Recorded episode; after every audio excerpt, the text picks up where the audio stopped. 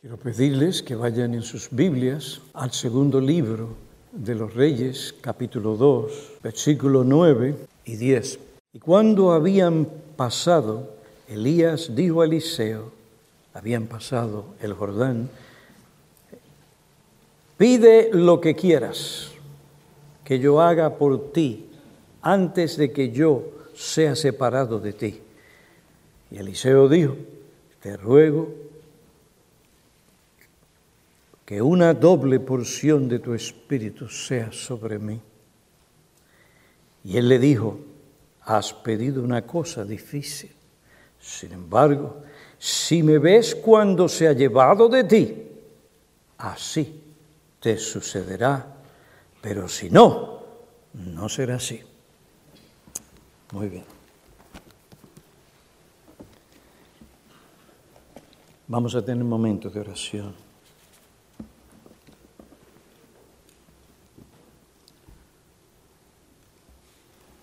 Oh Dios eterno, ¿quién es suficiente para estas cosas?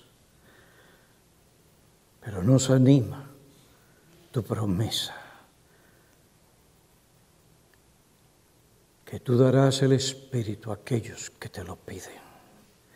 Y nosotros como iglesia estamos en necesidad de que el Espíritu venga sobre nosotros para poder oír tu palabra con reverencia, con fe, con un espíritu manso y humilde. Te suplicamos, oh Dios del cielo y de la tierra, que tú capacites a tu pueblo y a tu siervo en su debilidad humana y espiritual. Ten misericordia podamos nosotros tratar este tema tan importante como lo es la unción del Espíritu de Dios. Dependemos de ti, buscamos de ti, ven y habla tu pueblo. En Cristo Jesús. Amén. Estamos estudiando el tema de la confirmación del profeta Elías y de este líder espiritual en Israel, especialmente delante de los hijos de los profetas. Estudiamos esta mañana algunos datos básicos sobre este evento. En primer lugar, dijimos que uno de esos datos básicos de esta o sobre esta confirmación o de esta confirmación de Eliseo es la determinación divina de llevarse a Elías, de confirmar el llamado de Eliseo. Segundo dato, la determinación de Eliseo, yo te sirvo hasta el fin. El tercero, la petición de Eliseo, una doble porción del Espíritu. El cuarto, la reacción de Elías. Eso es algo difícil, pero Elías dirigió la mente, el corazón, los ojos de este hombre, ese mundo de realidades espirituales, para que recibiera tal petición. En quinto vimos la respuesta del cielo, la unción especial. Vino el Espíritu sobre él. El resultado finalmente de ese milagro el reconocimiento de la unción especial de Elías. Aquellos hombres que presenciaron lo que estaba sucediendo cuando Eliseo tomó el manto de Elías y golpeó las aguas y aquel río se dividió y el hombre pasó por tierra seca. Estos hijos de los profetas se quedaron asombrados y dijeron, el espíritu de Elías reposa sobre Eliseo. Y después de esos datos pasamos a considerar las lecciones que nosotros como pueblo de Dios tenemos que aprender, tenemos que aprender de estos datos sobre la confirmación de Eliseo. Y la primera lección que estuvimos enseñando y desarrollando es que Dios siempre da a sus siervos lo que ellos necesitan para realizar la obra que Él les ha dado. Dios siempre da a sus siervos lo que ellos necesitan.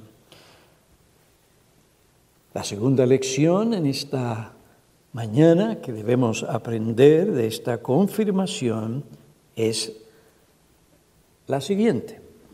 No hay cosa alguna que pueda sustituir la unción del Espíritu de Dios para que nosotros podamos realizar la obra de Dios. Óigame bien, no hay nada en este mundo que pueda sustituir la unción del Espíritu de Dios para hacer la obra de Dios. Esto no es cliché. Esto es Biblia. Esta es la realidad. Y Eliseo lo entendía muy bien. Eliseo entendió claramente esta verdad. Esta era su profunda convicción. Por esta razón, cuando se le dijo, pide lo que quieras. Imagínense, ¿qué hubiera usted pedido? Un hombre enseñado, un hombre de letras, un hombre que había sido enseñado por el profeta, nada más que nada menos que el profeta Elías.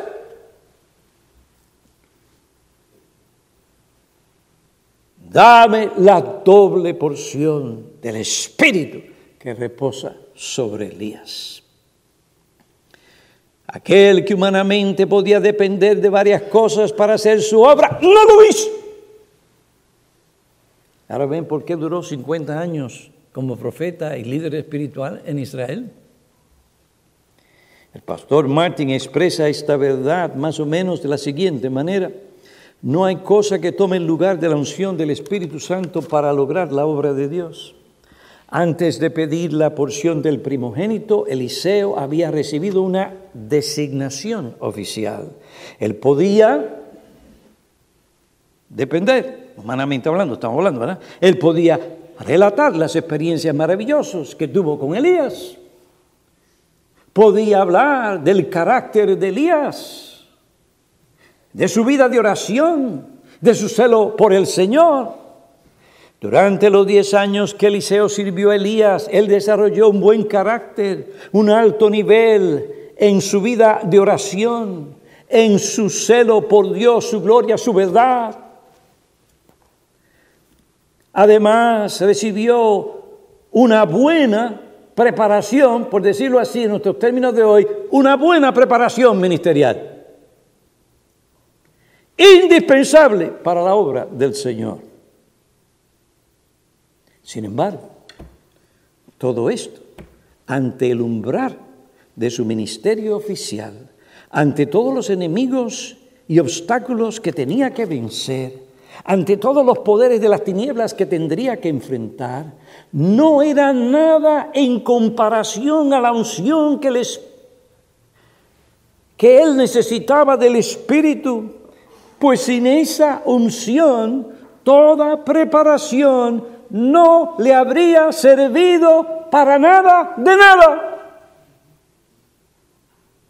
Para realizar eficazmente la obra de Dios. Eliseo necesitaba algo más que un título, que experiencias y relatos maravillosos, que un buen carácter. Él necesitaba urgentemente y más que cualquier otra cosa la unción especial del Espíritu de Dios sobre su vida y ministerio. Y así, hermanos queridos, también nosotros, al enfrentar nuestros enemigos espirituales, sea nuestro hogar, comunidad, escuela, trabajo, asamblea, necesitamos algo más que el título de miembro, que el título de diácono, que el título de ministro. Necesitamos algo más que el poder decir que conocemos y nos identificamos con hombres como Spurgeon, Martín, Martin Lloyd Jones, los puritanos, etc. Necesitamos algo más que el poder decir que conocemos personalmente a este gran hombre de Dios o aquel otro gran hombre de Dios. ¿Te enteraste? Sí, yo conozco a aquel, yo conozco a aquel, yo conozco al otro. Necesitamos algo más que el poder hablar de la vida de oración, del carácter, de la piedad, del éxito, fidelidad de estos hombres. Necesitamos algo más.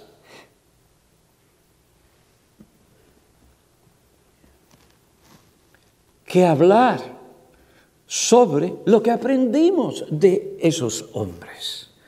Lo que necesitamos sobre todo es la unción del Espíritu de Dios. Créame, sin ella en esta iglesia no hubiéramos llegado hasta aquí.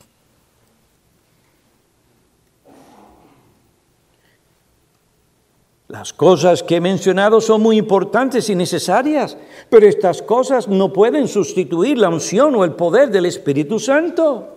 Pablo entendía tal cosa. He aquí un hombre de letras, he aquí un hombre culto, he aquí un hombre que versado en el Antiguo Testamento. Y cuando llega a Corinto, ¿qué hace? Ante esas fieras, ante la maldad, la inmoralidad de esa sociedad corrupta que se había vendido al pecado La Biblia nos habla de que cuando él estaba allí, estaba temblando, estaba... ¿eh? Pero ¿qué pasó? Dice, cuando fui a vosotros, hermanos, proclamando el testimonio de Dios, no fui con superioridad de palabra o de sabiduría, pues nada me propuse saber entre vosotros excepto Cristo y este crucificado, y estuve entre vosotros como, aquí está la celebridad del momento. ¿Mm? ¿Mm? Nada menos que Pablo. Estuve entre vosotros como aquel que puede responder cuanta pregunta usted quiere de la Biblia. Estuve entre vosotros con debilidad y con temor y mucho temor. Y ni mi mensaje ni mi predicación fueron con palabras persuasivas de sabiduría o sofistería, sino con la demostración del Espíritu y poder para que vuestra fe no descanse en la sabiduría de los hombres, sino en el poder de Dios.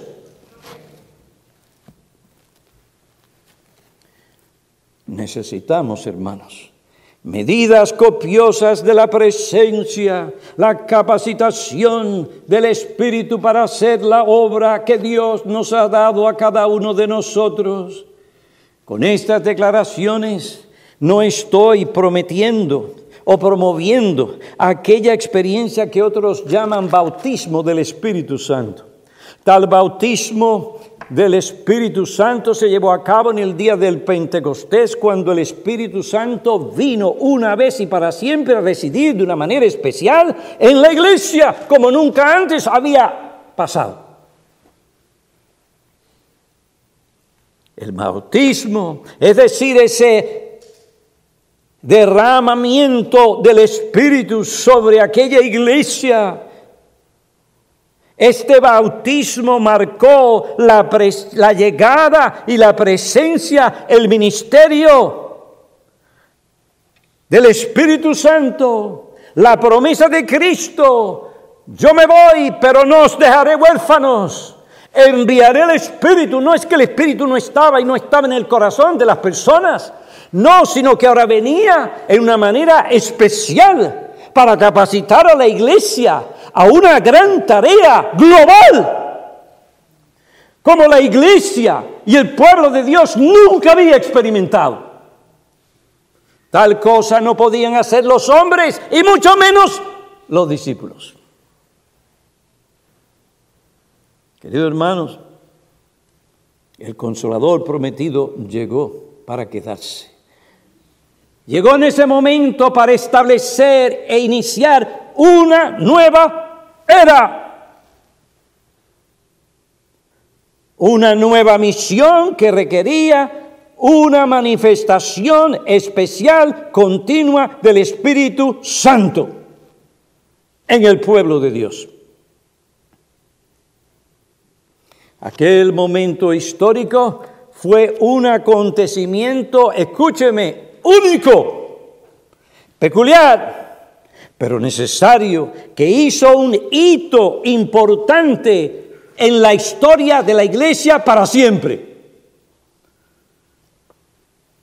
Sobre este asunto le recomiendo un libro excelente escrito por Sinclair Ferguson sobre el Espíritu Santo presenta una perspectiva bíblica sobre el programa estratégico de Dios y el patrón establecido para la iglesia después del Pentecostés en lo que respecta a la presencia, obra y manifestación del Espíritu Santo. Al decir que debemos pedir medidas copiosas del Espíritu Santo, no me refiero al bautismo del Espíritu Santo algo que pasó en la iglesia. El Espíritu vino y se quedó. Estoy hablando de aquellas medidas del Espíritu Santo que nosotros necesitamos cada día para vivir la vida cristiana y no ser unos cobardes, pendientes de lo que la gente piensa de nosotros.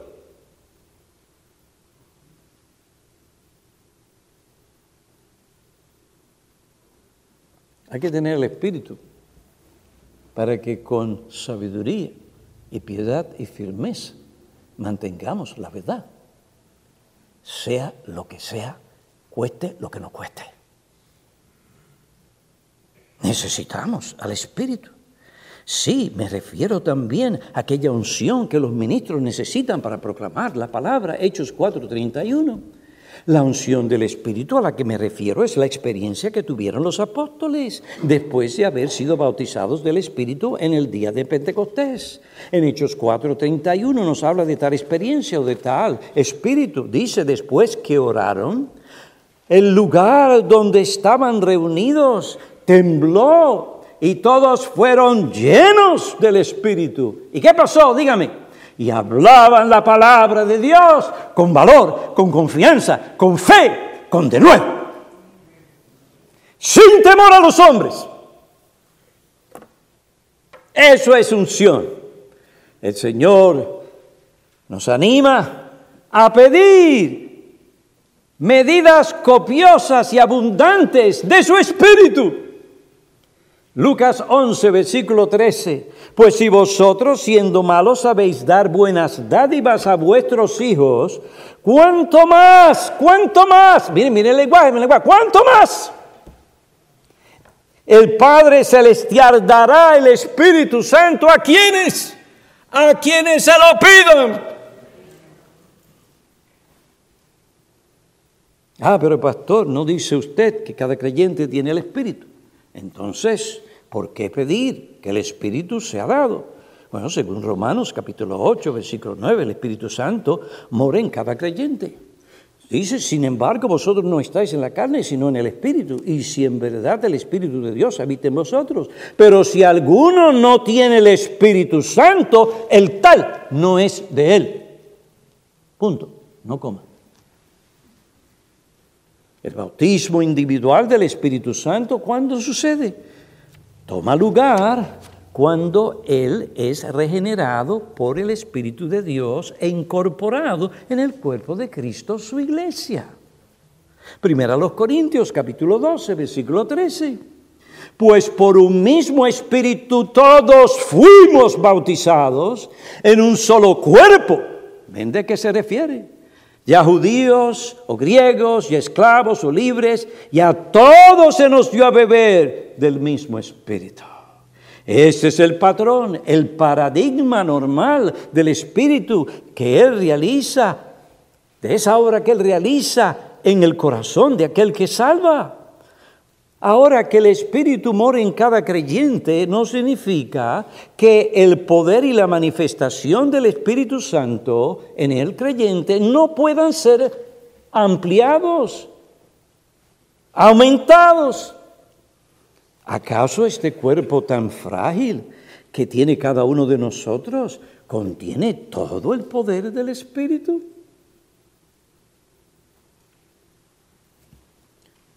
Solo Cristo recibió al Espíritu Santo, como dice la Biblia, en toda su plenitud. Pero esa no es la experiencia de cada creyente. Aunque el Espíritu Santo ha sido dado en un sentido, en otro sentido sigue dándose al creyente.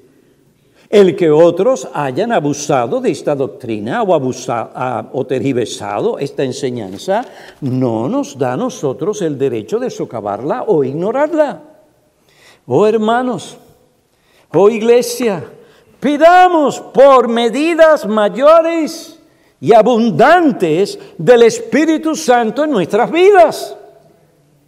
Pidamos medidas más y más abundantes de la presencia, poder y manifestación del Espíritu Santo en nuestra vida, en nuestro corazón.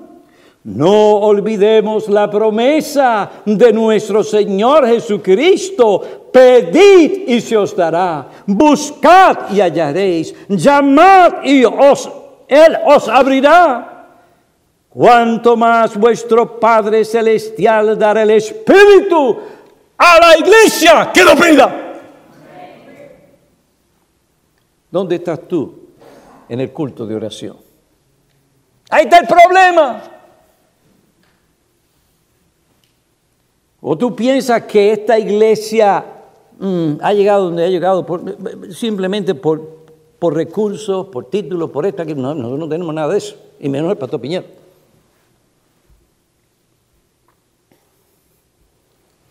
¿Sabes lo que es durar 46 años en una misma iglesia? No es cualquiera.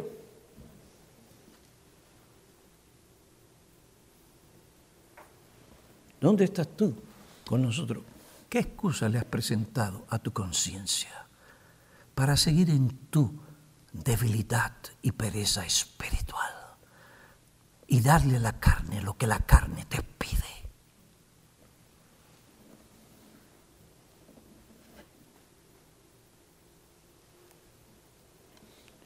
Necesitamos al Espíritu de Dios para la vida cristiana.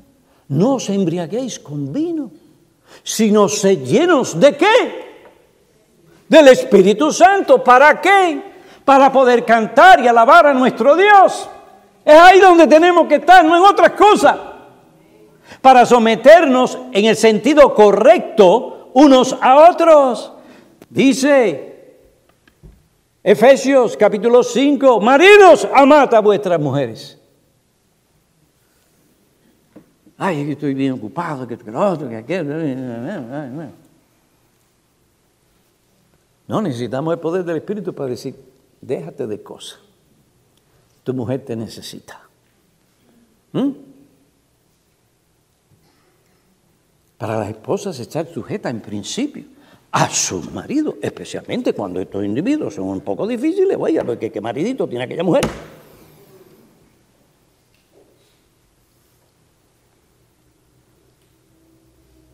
Para que nuestros hijos sean obedientes y nosotros no le estemos enseñando una cosa por aquí y la manera en que actuamos y las cosas que le dejamos hacer, le enseñen otras cosas. ¿Dónde estás tú? En la escuela dominical. ¿Dónde estás tú en el culto de oración, en el culto del día del Señor o sus cultos. Es para venir aquí a implorar la gracia del Espíritu de Dios, que vivimos en una generación tan depravada como la nuestra.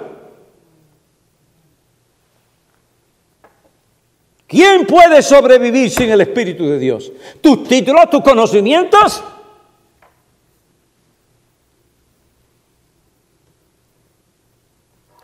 ¿Qué está sucediendo en tu vida? Tu problema no es con nadie en particular, es tú y Dios, tú estás más.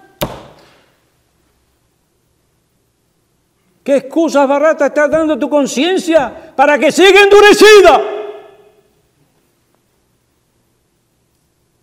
¿Qué clase de iglesia tú quieres ver? ¿Qué clase de futuros ministros tú quieres ver? ¿Ministros canales que dependan de sus recursos, su celebridad? Sus conocimientos. Nada de eso vale de nada si el Espíritu no es derramado sobre esta iglesia, sobre este ministro y los ministros de esta congregación.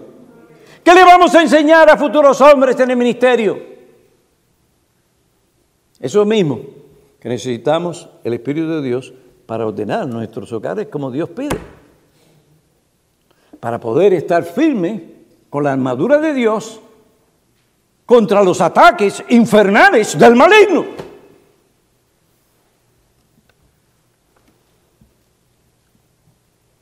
Hermanos, óigame, esto es lo que necesitamos.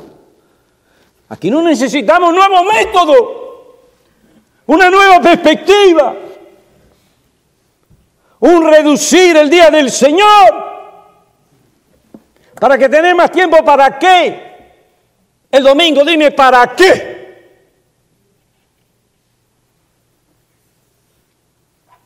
Necesitamos el Espíritu de Dios para observar el día del Señor, como Él manda en su palabra.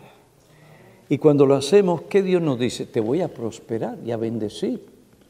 Voy a llenar tu casa de alegría, no a quebrantar tu corazón. No, nosotros no necesitamos nuevos métodos, nuevos enfoques, nuevas metas. No, eso es lo que nos querían algunos vender. Pero Dios nos dio cabeza y discernimiento y humildad para someternos a la Biblia. A creer que la Biblia es la palabra de Dios y que el instrumento poderoso en las manos del Espíritu es su palabra. Esta iglesia no tiene ninguna otra cosa que eso. Oiga bien, la presencia del Señor. Y si contristamos al Señor, tenemos que estar hincados pidiendo perdón. Pidiendo perdón. ¿Qué lecciones nos enseña la confirmación del llamado Eliseo? Dios siempre da a su siervo lo que necesita. No hay cosa alguna que pueda sustituir la unción del Espíritu Santo para hacer la obra de Dios. Imposible. En tercer lugar, y aquí me tienen que seguir de cerca un poquito más profundo, generalmente hay una relación estrecha entre la medida del espíritu que un hombre posee y su sensibilidad espiritual. Repito, generalmente hay una relación estrecha entre la medida del espíritu que un hombre o una mujer posee y su sensibilidad espiritual. Esto no siempre es así. La Biblia hace referencia a varios casos en que personas con un carácter malo manifestaron hasta cierto punto el poder del Espíritu.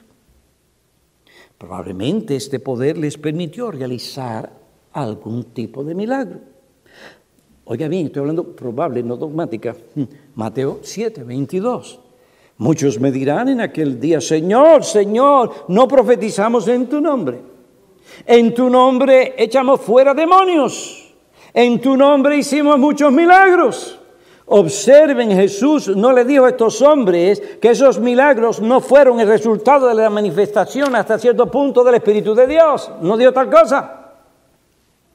El problema de Jesús con ellos no eran los milagros, no echar fuera demonios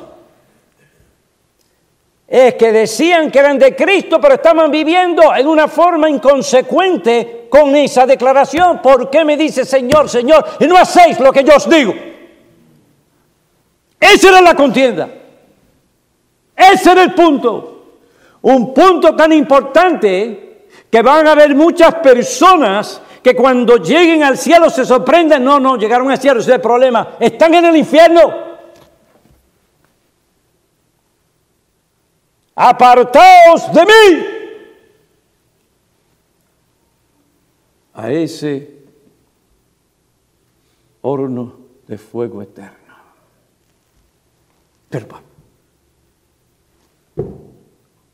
Señor, echamos fuera al demonio. Pero, Señor, milagro. Nunca te conocí, ni te reconozco hoy al fuego eterno.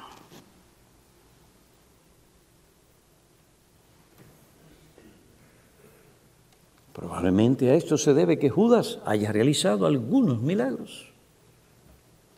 Pero a pesar de estos casos, podemos decir que generalmente hay una relación estrecha entre la metida del espíritu de un hombre y una mujer que ellos poseen y su sensibilidad espiritual o discernimiento. Elías le dijo a Eliseo, si me ves, cuando sea llevado de ti, así te sucederá recibirás esa doble porción que has, que has pedido. Pero si no hay en ti esta sensibilidad espiritual que te permite ver ese mundo de realidades espirituales como cosas más importantes que como tú te vistes, que qué clase de relajamiento tú tienes, de tu fiesta, de aquello y de lo otro.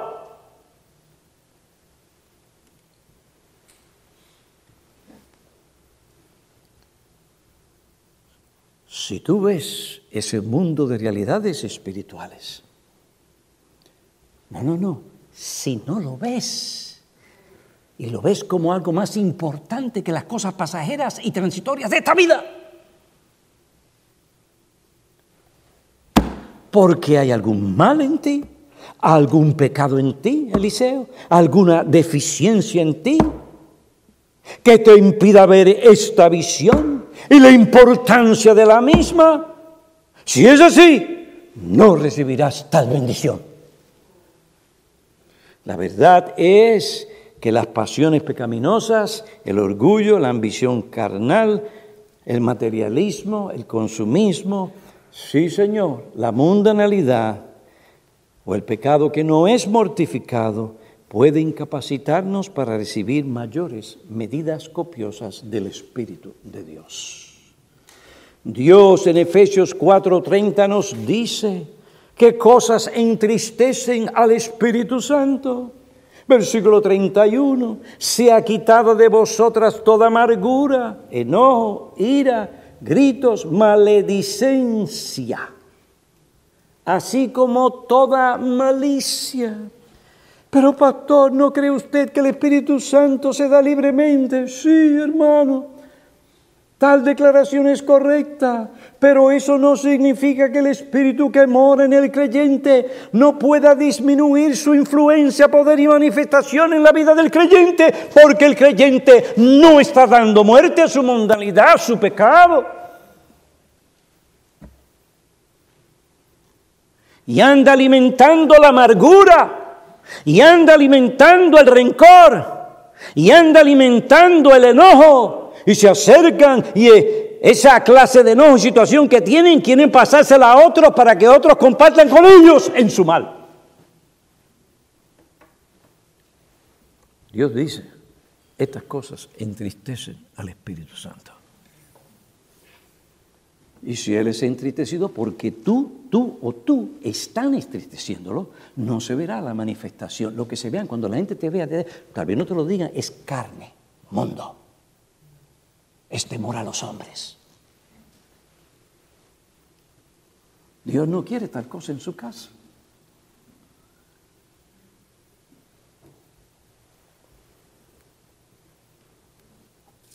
Si el creyente entristece al Espíritu, porque no da muerte al pecado en su corazón y vida, o no lucha contra estas cosas. Tal influencia, poder y manifestación del Espíritu disminuirá en su vida. No entristezcáis al Espíritu Santo. Por algún tiempo aquí se estaba entristeciendo el Espíritu Santo.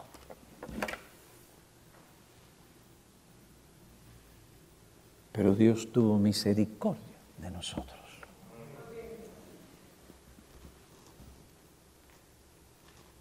Hizo su obra. Y de ahí las bendiciones que ustedes han estado viendo en nuestra iglesia. No entristezcáis al Espíritu Santo. Esta exhortación y mandato debería llevar al creyente a dar muerte a cualquier pensamiento y deseo pecaminoso, a cualquier lujuria que aparezca en sus pensamientos y corazón. Usted no ve que de momento está así, viene alguna de estas cosas y dice, ¿de dónde apareció esto? O de, mire este pensamiento, o mira aquella cosa. Usted no puede alimentar tal cosa, usted tiene que, mire, darle muerte al mismo. Pues son las cosas que empiezan a envenenar el corazón, a corromper el corazón. Aunque el creyente está muy lejos de cometer algún acto de inmoralidad, aún así, él debe dar muerte al mismo pensamiento, deseo inmoral. ¿Por qué? Porque si el creyente no lo hace, tal pensamiento o deseo pecaminoso puede impedir la percepción espiritual, apagar la sensibilidad espiritual que permite la recepción de esas medidas copiosas del Espíritu de Dios. Eliseo estaba listo para percibir o ver la manifestación de ese mundo de realidades espirituales que existe. Vamos al texto, segundo libro de Reyes, capítulo 2, versículo 11 y 12. Y aconteció que mientras ellos iban andando y hablando, y aquí apareció un carro de fuego y caballos de fuego que separó a los dos. Y Elías subió al cielo en un torbellino. Lo vio Eliseo y clamó.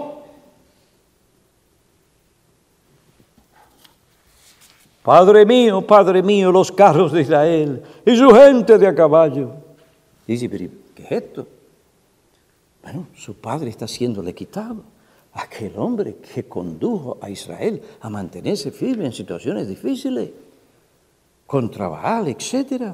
Y aún además nos quitan a este hombre que ha de hacer Israel, a pesar de que tenga carros, gente de a caballo. Y no lo vio más, y no lo vio más.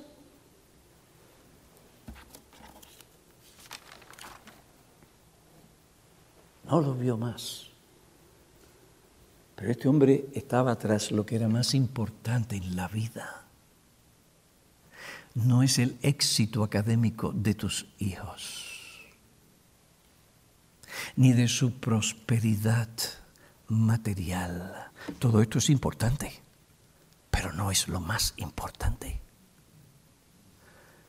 Tú pones eso delante de todo esto que yo te estoy hablando y tú lamentarás el día que los pariste.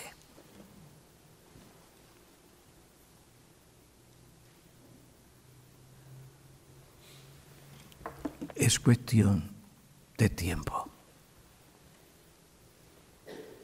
Deja que veas sus hogares arruinados, divorcios por aquí, nietos tuyos por allá y por acá.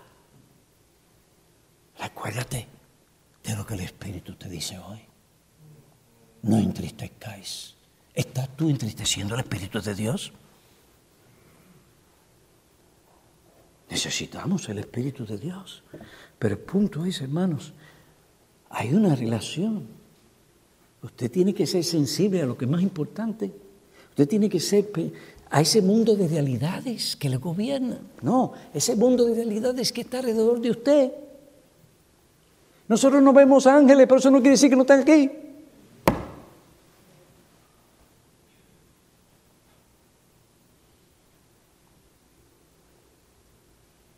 Hay un mundo. Todo lo que Dios tiene que hacer es quitar el telón para que se vea. No pasó así con el criado del profeta. Somos pocos. Y cuando el Señor levantó y él pudo ver, que vio? Que la multitud que estaba con ellos era más grande que, todas aquel ejército, que todo aquel ejército que había venido por ellos.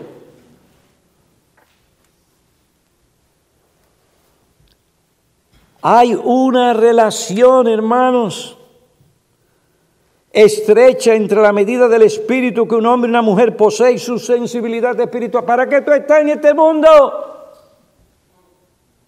Pastor, yo tengo para mí, mi esposo, mi mujer, dice el esposo, para mí, para mis hijos, para mi esposo. Mira, déjame explicarte. Tus hijos se van a casar. y se van a ir. Tarde o temprano, a menos que tú no estés criando un hijo necio, vago,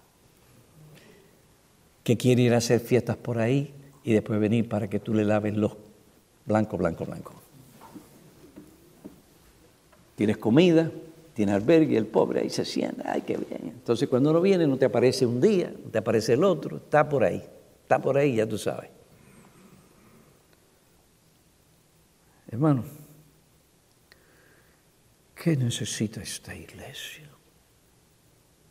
Dios primero tiene que limpiar para entonces derramar. Entonces esta es nuestra oportunidad. ¿Cuál es eso?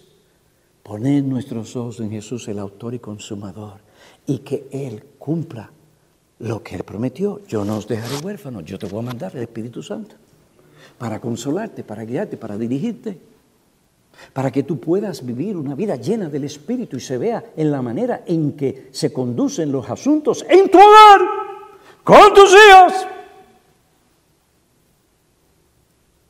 ¿O son ellos los que mandan en tu casa? Nuestros hijos tienen capacidad para aprender muchas cosas y aprenden a manipular. Ellos saben quién es papi completamente y saben quién es mami completamente. Han estado allí por muchos años. Saben las debilidades de mami y saben los puntos fuertes de papi y poco a poco ellos saben cómo embarejar la situación y sacarle a los padres lo que ellos quieren. No todos los hijos son así, gracias a Dios, pero hay algunos que son manipuladores.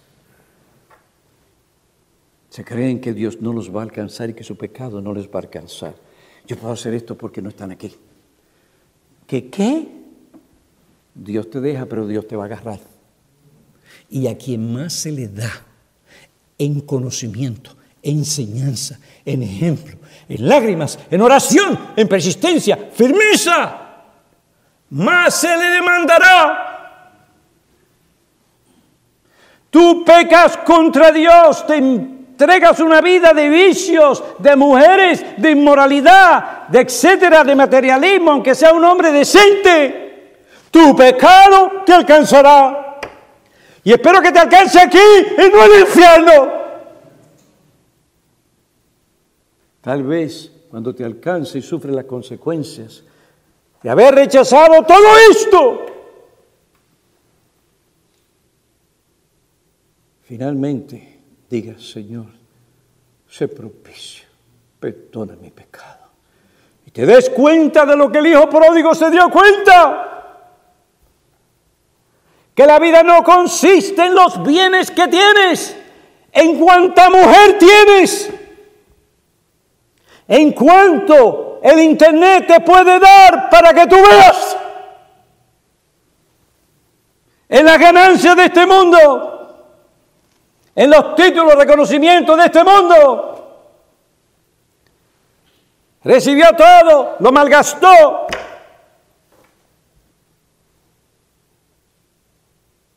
Ya cuando estaba en lo último, Dios tuvo misericordia, le abrió los ojos. Llegando en sí, dijo, ¿qué hago yo aquí?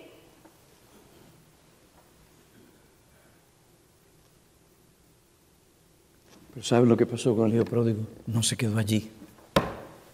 Porque él sabía que Dios es un Dios de misericordia. Y eso era lo que su padre había reflejado. Él sabía que él podía regresar a su casa. Y su padre, viéndolo arrepentido, lo recibiría. Y así fue. ¿Y qué del que se quedó? Ese no era más malo. Eso no era, ese no era un pecador por decirlo así, aquel es más malo que este que se quedó. En cierto sentido sí, en cierto sentido no. Los dos estaban perdidos. El uno decía, yo he hecho todas las cosas que tiene que hacer un buen hijo. Aquí estoy. Pero cuando aquel vino arrepentido, en vez de estar contento con el padre, empezó a criticar. Estoy aquí, te he servido todo este tiempo, y tú ahora mira, ni, mira, oye, mira lo que tú has hecho, fiesta, esto, aquello, y yo que te he servido aquí, que he sufrido, que una gota larga, y tú vienes a hacerme una cosa como esa, como eso. Estaba en su casa, pero estaba perdido. Tu vida decente en tu casa y moral no significa nada. Estás todavía perdido. Porque el mal está en ti. Tú tienes un corazón pecaminoso. Tú no amas y sirves a Dios como Dios demanda en su palabra. Entonces, tú vives en la cuerda floja. ¿Sabe la cuerda floja?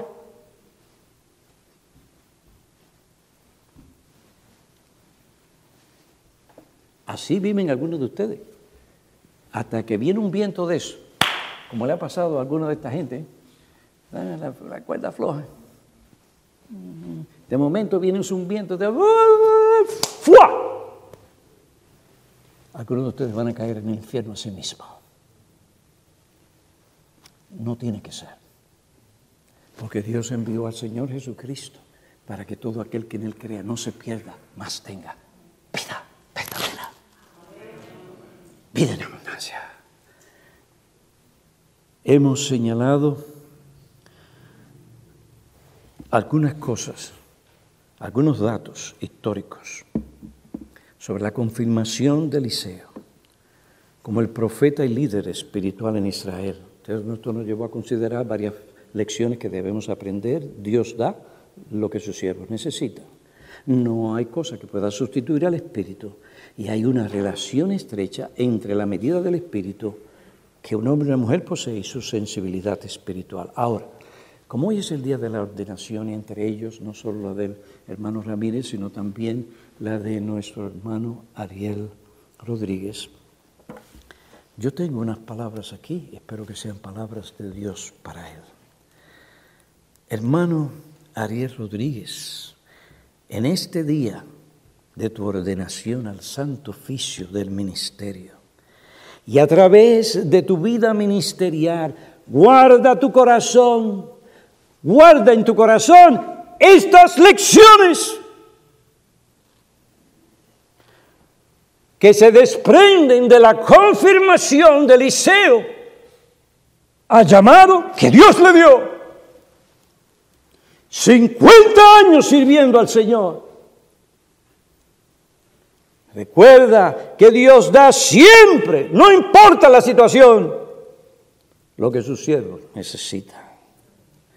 Tú pues, hijo, fortalécete en la gracia que hay en Cristo, porque Dios no nos ha dado el espíritu de cobardía, sino de poder, de amor y de dominio propio. Fortalécete en Él y Él aumentará en ti el valor, las agallas espirituales, la sensibilidad la comprensión, consideración, la sabiduría, el amor, el dominio propio.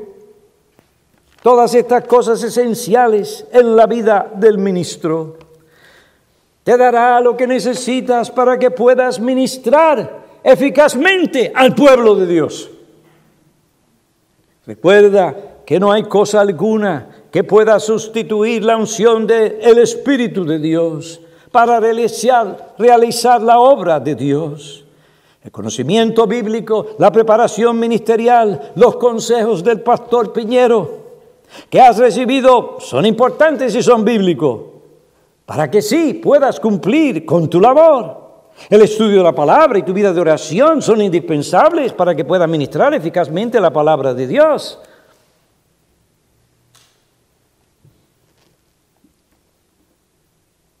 Pero estas cosas no se instituyen la unción del Espíritu de Dios.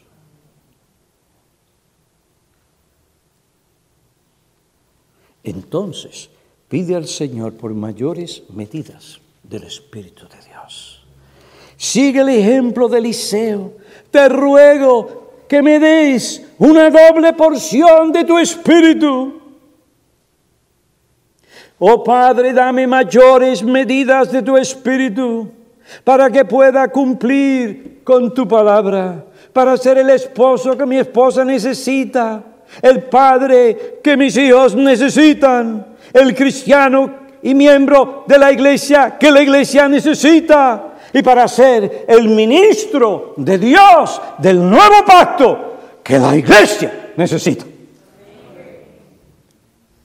Recuerda que generalmente hay una relación estrecha entre la medida del espíritu que un hombre posee y su sensibilidad espiritual. Guarda sobre todo tu corazón. Cuando detectes cualquier seducción pecaminosa en tu corazón o del diablo del mundo, pide a Dios poder para resistirla. Cuando el diablo, como hace conmigo de vez en cuando, me tira dos o tres de esas, ¿te sabes? Este es difícil porque él, tira las de Marichal y las de Marichal llegan. El diablo me tira, me tira. Yo predicando me tiro. Y tengo que decir, Señor, reprende al diablo. Yo no tengo fuerza, pero tú sí. Yo no quiero contristar al Señor en medio de la predicación. Vive consciente de ese mundo de realidades espirituales que te rodea. Guarda tu corazón de el pecado, del mundo, del diablo. Da muerte a tu pecado. Hay ministros que se olvidaron de estas lecciones y hoy lamentan su descuido y su olvido. Sé fiel a Cristo, sé fiel a esta iglesia para que tú también puedas decir como el apóstol, he peleado la buena batalla, he terminado la carrera, he guardado la fe. En el futuro me está reservada la corona de vida que el Señor juez y justo me entregará en aquel día. Oremos.